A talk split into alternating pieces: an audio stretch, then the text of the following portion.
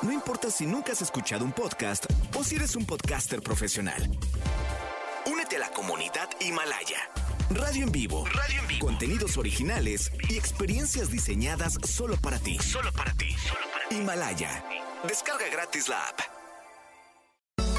No importa cómo estés, siempre puedes estar mejor. Mejor, mejor. Con Reavivadas.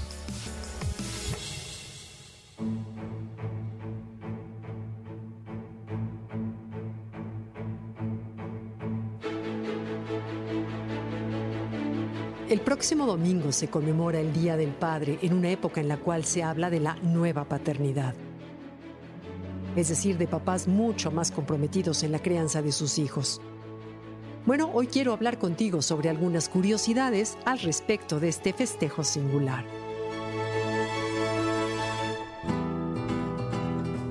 Desde 1948 se conmemora en España el Día del Padre. Cuando una profesora llamada Manuela Vicenta Ferrero recibió la petición de un grupo de papás de que en los colegios, de la misma manera que se hacía con las mamás, los papás recibieran un regalo en una fecha señalada. Y así, Vicenta escribió un artículo denominado El Magisterio Español, en el que animaba al resto de las escuelas a adoptar un día como homenaje a los papás y propuso para ello el 19 de marzo, ya que se asocia con la festividad de San José, el progenitor de Jesús. El origen de esta celebración está muy lejos de ser comercial. De hecho, la primera vez que se honró públicamente la figura paterna fue en un sermón que se dio en una iglesia de West Virginia en Estados Unidos en julio de 1908. Ahí se honró la memoria de 362 hombres que murieron en la explosión de una mina de carbón.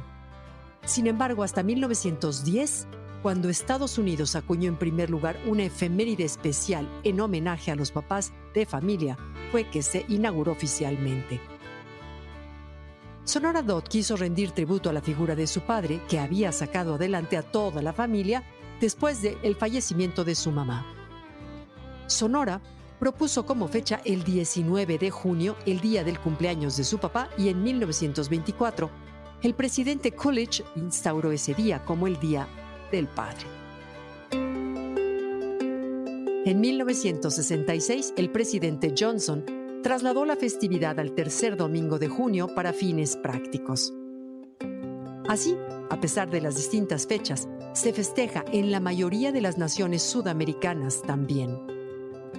Las cifras duras señalan que en Estados Unidos se gastan en torno a 12 millones 700 mil dólares en corbatas para regalar a los papás en su día, lo cual creemos va a cambiar por completo.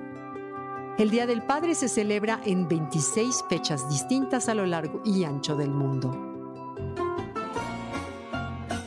En Rusia, por ejemplo, se conmemora el 23 de febrero y se le conoce también como el Día del Defensor de la Patria. Esta fecha conmemora el reclutamiento del Ejército Rojo para combatir en la Primera Guerra Mundial. En esta conmemoración se acostumbra que las mujeres hagan pequeños regalos a los hombres, ya sean sus parejas, padres, hijos o compañeros de trabajo. Por otro lado, en Corea del Sur se conmemora el 8 de mayo y se considera el Día de los Padres ya que se fusiona el de la madre y el del padre. Y es una costumbre regalarles claveles. En Nicaragua, en cambio, se acostumbra a regalar también flores, pero en Ecuador el regalo más común es una planta o un árbol. En Estados Unidos, lo más regalado en el Día del Padre es una herramienta de jardín.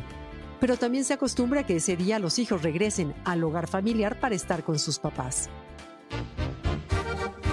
En Alemania, el Día del Padre se celebra 40 días después de que termina la Pascua pero también existe una celebración especial denominada Mannertag que consiste en una excursión exclusiva para hombres, en la cual los asistentes se llevan un carro con cerveza y embutidos hasta la cima del monte, donde los disfrutan posteriormente.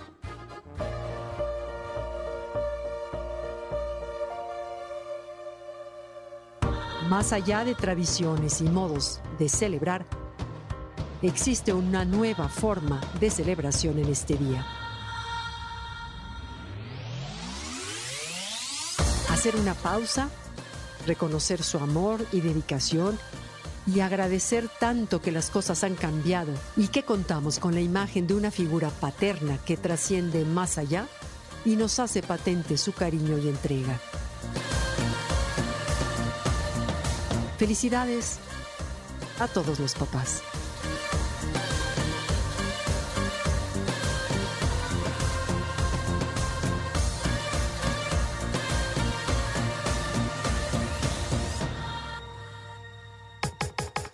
Comenta y comparte a través de Twitter.